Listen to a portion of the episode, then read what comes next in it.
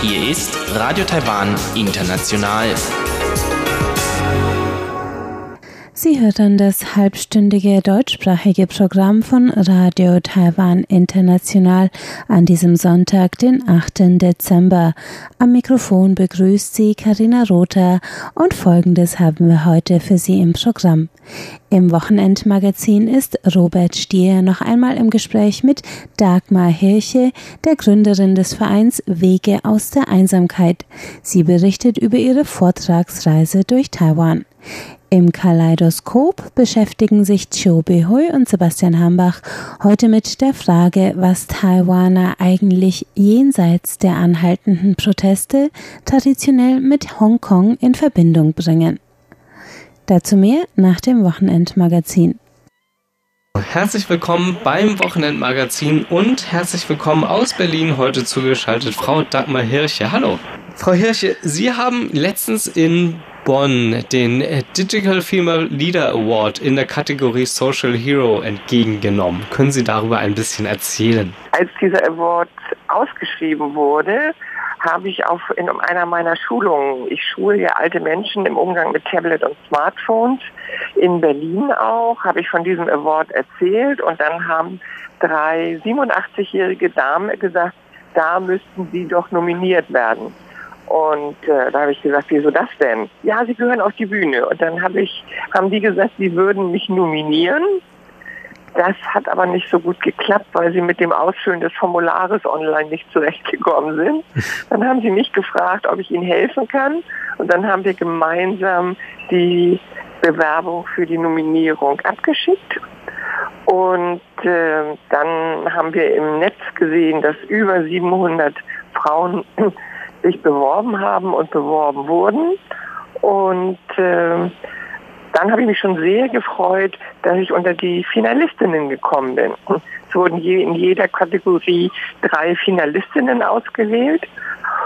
Und am Sonnabend war die Preisverleihung. Und ich hatte ganz, ganz tolle ähm, Mitfinalistinnen. Ähm, eine, eine Frau aus äh, Tansania, die sich für Kinder engagiert, äh, das Mädchen lernen, Apps zu programmieren, eine Schweizerin, die sich gegen Hate Speech einsetzt, was ich besonders wichtig auch empfand. Und so hatte ich gedacht, boah, toll, dass wir im Finale sind, aber die anderen haben auch tolle Projekte. Und als die Laudatorin den erst, das erste Wort sagte, wir versilbern, dann wussten wir, dass ich ihn gewonnen habe. Und da haben wir uns natürlich riesig drüber gefreut. Ja, das glaube ich Ihnen. Sie haben es gerade schon erwähnt. Äh, Ihr Verein schult unter anderem äh, über 65-Jährige mit äh, dem Umgang mit äh, Tablets, in dem Umgang mit Tablets und Smartphone. Ihr Verein heißt Wege aus der Einsamkeit. Über den haben wir letztes Mal, als Sie bei uns in der Sendung waren, auch schon gesprochen. Könnten Sie nochmal zur Wiederholung ein bisschen darüber erzählen? Unser Verein Wege aus der Einsamkeit e.V. Äh, ist 2007 von uns gegründet worden. Sinn war, dass wir gesagt haben, wir müssen das Image des Alters verändern. Das ist nämlich in Deutschland sehr negativ besetzt gewesen. Es gab relativ wenig Aufmerksamkeit für das Thema und es gab auch relativ wenig moderne Angebote für immer moderner werdende ältere Menschen. Ja, und dann haben wir damit angefangen, haben erstmal nur analoge Proje äh, Angebote gemacht und seit sechs Jahren ähm, sehen wir die Herausforderung, Menschen 65 plus mit in die digitale Welt zu nehmen. Und auch hier haben wir, haben wir nicht gesagt, man müsste was dazu tun, weil wir immer sagen, diesem Mann sind wir noch nie begegnet, der hat ja noch nie was umgesetzt. Unser Spruch ist immer, wir werden was tun. Und so haben wir unser Projekt Wir versilbern das Netz, das einmal eins der Tablet- und Smartphones für Menschen 65 plus Leben gerufen und haben bis heute knapp 5.500 Senioren im Umgang mit Tablet und Smartphones zwischen 72 und 94 geschult. Ja, Wahnsinn. Und dann sind Sie äh, mit diesem äh, äh, sind sie auf Vortragsreise hier nach Taiwan gekommen. Nachdem wir uns das letzte Mal hier gesehen haben, was ist dann noch passiert auf Ihrer Vortragsreise? Dann auf der Vortragsreise, ich war dann noch in Tainan. In Tainan wird ein ganz, eine, ein ganz großes Museums, äh, eine ganz große Museums, ein ganz großer Museumsort gebaut. Ähm, und äh, dort waren wir eingeladen, vor Interessierten auch nochmal zu sprechen. Und äh, da sind wir dann morgens nach Tainan gefahren mit dem Schnellzug. Das geht ja ratzfatz. Da ist man ja in zweieinhalb Stunden ist man ja in Tainan. Dann haben wir uns das Museum angeguckt. Ähm, dann habe ich im Museum den Vortrag über unsere Arbeit gehalten. Bin in, mit den Besuchern in, in einen tollen Austausch gekommen. Begleitet hat mich wieder Professor Wang weil ich spreche ja kein Mandarin und äh, viele sprechen auch nicht so gut Englisch, dass sie alles verstehen und Professor Wang übersetzt dann immer alles in Englisch und sie spricht auch noch perfekt Deutsch. Das ist für mich immer ganz äh, schön. Wenn ich dann mal ein englisches Wort nicht weiß, kann ich sie schnell fragen. Und dann sind wir am späten Nachmittag mit dem Zug wieder zurückgefahren. Ich habe gelernt, das ist gar nicht so üblich. Für mich ist das äh, normal zweieinhalb Stunden morgens irgendwo hinzufahren in Deutschland und abends wieder zurückzufahren. Ja, das hört sich alles. In Taiwan ist es alles ein bisschen kleiner, aber es fühlt sich alles äh, etwas weiter an, wenn man sagt, ja, man fährt ans Ende des Landes, richtig? Man fährt, man fährt in die südliche Stadt. ja, und für mich war, als ich das so gehört habe, habe ich gesagt, wieso, das sind doch nur zweieinhalb Stunden mit dem Zug. Also was mich sehr beeindruckt hat in Tainan ist dieses Nationalmuseum of Taiwan History weil das ist schon ein Riesengelände, das ist ja noch gar nicht fertig erbaut. Da kann ich nur den Taiwanesen einen kleinen Tipp geben. Eine Reise dorthin lohnt sich jetzt schon. Da gibt es nämlich auch einen sehr, sehr schönen Außenbereich. Mhm, mhm. Und nach Tainan haben Sie dann noch weitere Vorträge gehalten? Äh, ich habe ja jeden Tag Vorträge gehalten. Ich war auch in, in einem Buchladen. Ich war noch in einer Kirche äh, habe dort einen Vortrag gehalten äh, mit sehr, sehr vielen älteren Menschen, äh, vorher sehr, sehr vielen älteren Menschen, äh, die sehr interessiert waren, die auch an der deutschen Geschichte noch interessiert waren, an der Vergangenheitsbewältigung. Da ist noch eine Diskussion auf, äh, aufgekommen. Ähm, ich war noch, ich weiß gar nicht, hatte ich das schon beim ersten Interview gesagt, ich war ja noch bei Fun Aging. Mhm. Fun Aging ist eine Organisation in Taipei, die genau dasselbe macht wie wir. Die versilbern auch das Netz. Und äh, das habe ich mir angeguckt und bin dann dort auch mit den Verantwortlichen von Fun Aging ins Gespräch gekommen, sowie mit den Teilnehmern, die dort lernen, mit dem Smartphone und Tablet umzugehen. Und da war die älteste Teilnehmerin 87 Jahre alt. Wow, das ist schon ein also Alter. Nicht nur in Deutschland so, ja. Es ist nicht nur so in Deutschland, dass ältere Menschen den Umgang mit Tablet und Smartphone lernen wollen, aber Hilfe brauchen. Das ist in Taipei genau dasselbe. Ja, ja, wahrscheinlich überall auf der Welt. Ja, das denke ich auch. Und Fun Aging hat auch eine Facebook-Seite und ist im Internet zu finden. Das kann ich mir vorstellen, dass das für, ein, für einige Taiwanesen bestimmt auch vom Interesse ist. Welche weiteren Pläne gibt es für Ihren Verein in der Zukunft? Äh, wir planen jetzt viele, äh, viele äh, Aktivitäten analog und digital für 2020. Wir werden jetzt hier in, in Deutschland in diesem Jahr noch zweimal in Berlin schulen, machen aber am 18. Dezember die, die letzte Versilbererrunde zu einer Weihnachtsfeier. Äh, wir sagen eine digitale Weihnachtsfeier, obwohl wir uns alle treffen. Und da haben, laden wir nicht zu ein als Verein, sondern die Teilnehmer haben sich entschieden, zu backen, was zu trinken mitzubringen und äh, uns einzuladen und diesen Tag zu gestalten. Wir sind ganz gespannt, was da alles kommt. Da gibt es bestimmt unheimlich viel Kuchen und Kekse und Glühwein. Äh, da freuen wir uns drauf. Und am 8.1.2020 geht es dann wieder frisch gestärkt und erholt in die nächsten Aktivitäten. In Hamburg machen wir ein Neujahrsball Ende Januar, wo wir ganz viele ältere Damen und Herren einladen müssen. Und uns wird bestimmt noch ganz, ganz viel einfallen, was wir in 2020 noch so machen. Und vielleicht bin ich ja 2020 oder 2021 wieder in Taiwan. Und da freuen wir uns ganz sicher drauf. Ja, ich danke Ihnen sehr für das Gespräch. Ja, ich danke Ihnen auch. Tschüss Gut. nach Taiwan. Tschüss.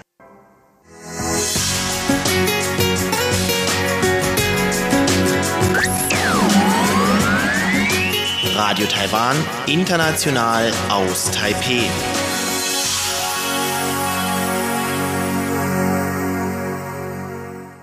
Im Kaleidoskop geht es jetzt um die Frage, was die Taiwaner jenseits der aktuellen Medienberichterstattung über anhaltende Proteste eigentlich traditionell mit Hongkong in Verbindung bringen.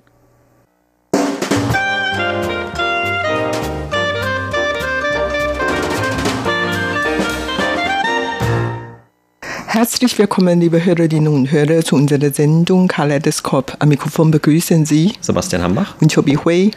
In den letzten Wochen und eigentlich jetzt auch schon Monaten, da hat man hier in Taiwan immer wieder über das Thema Hongkong gelesen und der Anlass ist natürlich, dass dort seit dem Sommer schon Proteste stattfinden, die nur vor kurzem einmal während der Wahlen etwas unterbrochen wurden, aber dann auch danach fortgesetzt wurden. Dabei geht es, wie man mittlerweile wahrscheinlich auch schon weiß, um die Proteste gegen die Hongkonger Regierung vor allem und die Demonstranten fordern ja unter anderem nicht mehr, wie das ursprünglich der Fall war, diese Zurücknahme eines Auslieferungsgesetzes an China, sondern auch noch zum Beispiel, dass die Demonstranten, die seitdem verhaftet wurden, nicht weiter verfolgt werden. Und es gibt noch viele andere Forderungen. Aber das ist so ein Grund, warum man hier in Taiwan als ein quasi Nachbar von Hongkong immer wieder auch auf Hongkong schaut. Und die Politiker zum Beispiel haben sich auch immer wieder zu Hongkong geäußert. Und Hongkonger Aktivisten sind nach Taiwan gekommen und haben dann auch versucht, hier oder auch in anderen Ländern auf das Schicksal von Hongkong noch mehr aufmerksam zu machen. Und immer wieder hört man zum Beispiel auch diesen Satz, dass das Hongkong von heute das Taiwan von morgen sein könnte. Und für die Taiwaner ist das natürlich eine Warnung. Das heißt also, hier fürchtet man, dass vielleicht China auch einmal Taiwan so regieren könnte, wie Hongkong jetzt regiert wird. Also das ist so ungefähr das, worüber man derzeit viel in Taiwan über Hongkong spricht, wenn das Thema auf Hongkong fällt. Dann geht es vor allem um diese Proteste. Aber es gibt natürlich noch eine viel längere Geschichte der Beziehungen zwischen Taiwan und Hongkong. Und in der heutigen Ausgabe wollen wir einmal uns ein paar dieser Facetten anschauen. Wie sehen die Taiwaner Hongkong und was bringen sie damit traditionell in Verbindung und nicht eben jetzt nur in der neueren Zeit diese Proteste oder diese wahrgenommene Unterdrückung von China gegenüber Hongkong, sondern welche anderen Faktoren haben da in der Vergangenheit noch eine Rolle gespielt, wie die Taiwaner die ehemalige britische Kolonie und jetzige chinesische Sonderverwaltungszone Hongkong wahrgenommen haben und wahrnehmen? Überhaupt werde ich behaupten, dass es immer mehr Hongkonger Leute nach Taiwan gekommen sind. In der letzten Zeit sind viele Studenten nach Taiwan gekommen, um hier zu studieren. Wie Sie vielleicht schon wissen, dass das Semester in Hongkong jetzt schon plötzlich aufgehört wurde und viele Studenten können ihr Studium dort nicht fortsetzen und so viele sind dann inzwischen nach Taiwan gekommen nicht nur die Studenten, sondern überhaupt in der letzten Zeit habe ich auch gemerkt, dass immer mehr Hongkonger Leute nach Taiwan ausgewandert sind. Die wollen hier nach den Möglichkeiten erkunden, ob die später hier auswandern, hier niederlassen können und so weiter. Auch in viele Sehenswürdigkeiten sieht man auch sehr viele Touristen aus Hongkong. Vielleicht wollen sie die Unruhe in Hongkong vermeiden und sind sie auch zahlreich nach Ausland gekommen.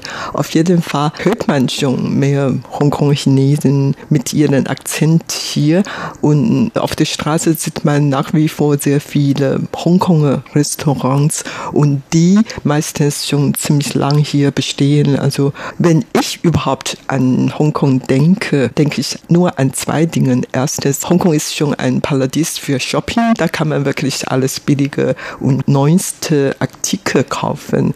Und viele Taiwaner gingen früher sehr oft nach Hongkong, zum Beispiel am Wochenende, um zu shopping. Das war zum einen und zum zweiten war das Essen dort sehr gut. Also wirklich ein Paradies. Und viele Leute haben immer aus Hongkong welche mitgebracht. Lebensmittel oder feines Essen oder Gebäck oder was auch jemand nach Taiwan gebracht. Wegen der geografischen Nähe haben viele Taiwaner immer Lust, eine kurze Reise nach Hongkong zu machen. Aber eigentlich Hongkong ist wirklich sehr klein und gibt nicht so viele Sehenswürdigkeiten und daher die Taiwaner fliegen zwar sehr oft nach Hongkong, aber macht dort eigentlich nicht viele Reise.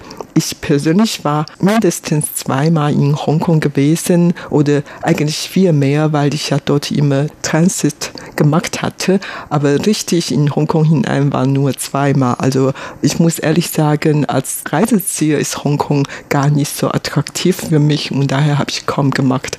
Aber die Beziehung zwischen Taiwan und Hongkong ist schon sehr interessant. Manchmal war die Beziehung sehr eng, manchmal war etwas locker, je nachdem, in welcher Situation. Und jetzt, wie gesagt, die Taiwaner unterstützen die Hongkonger für ihre Anstreben nach der Freiheit, Demokratie und irgendwie man fühlt sich schon einigermaßen enge verbunden, während in der Vergangenheit war, wie gesagt, mal eng, mal locker und das hat alles mit der internationalen Atmosphäre, Entwicklungen zu tun.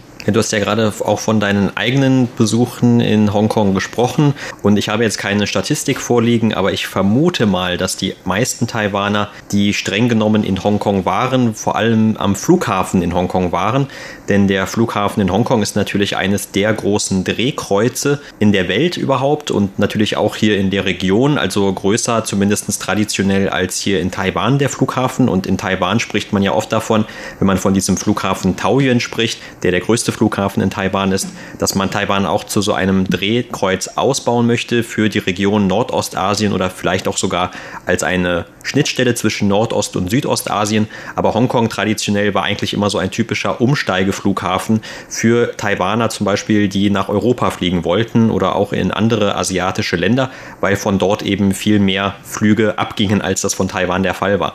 Und deshalb vermute ich einfach mal, dass tatsächlich viele Taiwaner schon einmal am Flughafen in Hongkong waren, ohne dass sie vielleicht tatsächlich einen Fuß nach Hongkong hineingesetzt haben, obwohl das ja eine relativ naheliegende Stadt ist, also geografisch naheliegend. Man fliegt mit dem Flugzeug von Taipei oder auch von Kaohsiung, den beiden großen internationalen Flughäfen, nur etwas über eine Stunde bis nach Hongkong. Insofern, wie du gerade gesagt hast, also kann ich mir gut vorstellen, dass Leute, die jetzt besonders an Shopping interessiert sind oder die so eine Städtetour mal machen wollen, die ein bisschen kürzer ist, wie an einem Wochenende, dann auch diese geografische Nähe sich zunutze machen und einfach mal für eine Stunde hin und zurück.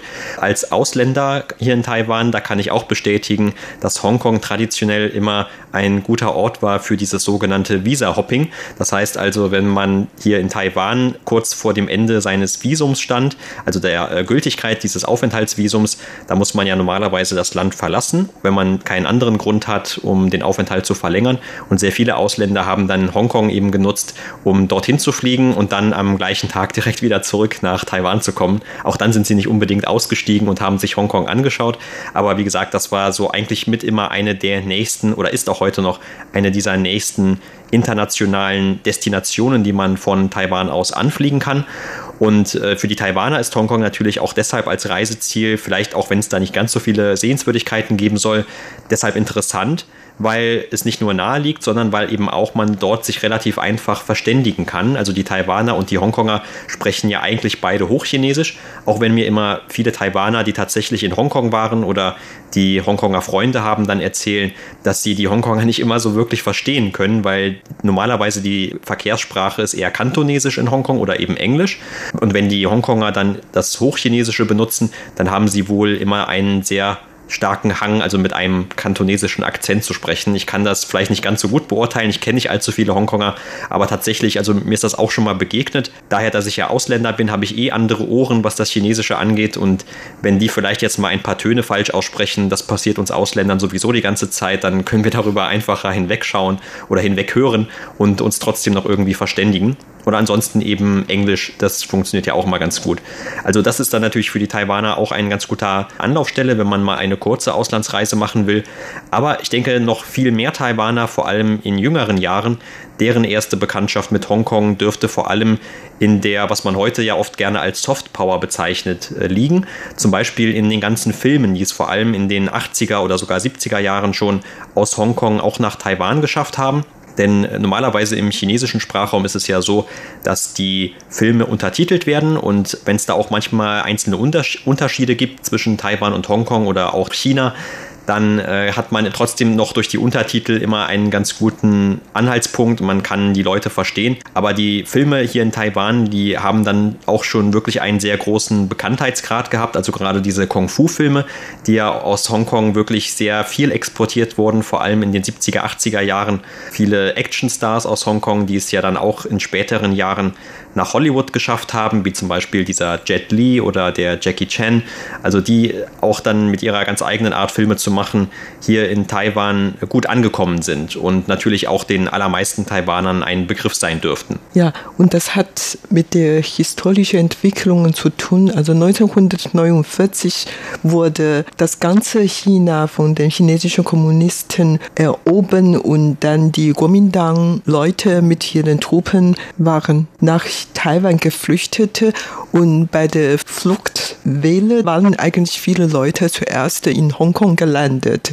Die hatten da gewartet und umgeguckt, ob die dann später nach Hause in Festlandchina zurückgehen konnten oder woanders hin zu flüchten. Ja, und dazu muss man ja sagen, dass Hongkong eine britische Kolonie zu dem Zeitpunkt war. Genau. Und daher viele sind da geblieben. Natürlich ist die Kultur, haben die auch mitgebracht und das ist ist wohl der Grund, warum Hongkong in den 60er, 70er, 80er Jahren eigentlich diese Unterhaltungsindustriezentrum überhaupt von der ganzen asiatischen Region, also viele chinesische Schauspieler aus Shanghai oder Peking versammeln sich dort und auch viele Eliten waren dort und daher wurden dann viele Kung-Fu-Filme produzierte oder Kung-Fu-Romane oder überhaupt Lieder, Songs oder Tanz überhaupt. Da gab es wirklich sehr schöne, softe Kultur dort. Und diese Kultur wurde dann später von Hongkong nach Taiwan transportiert und so.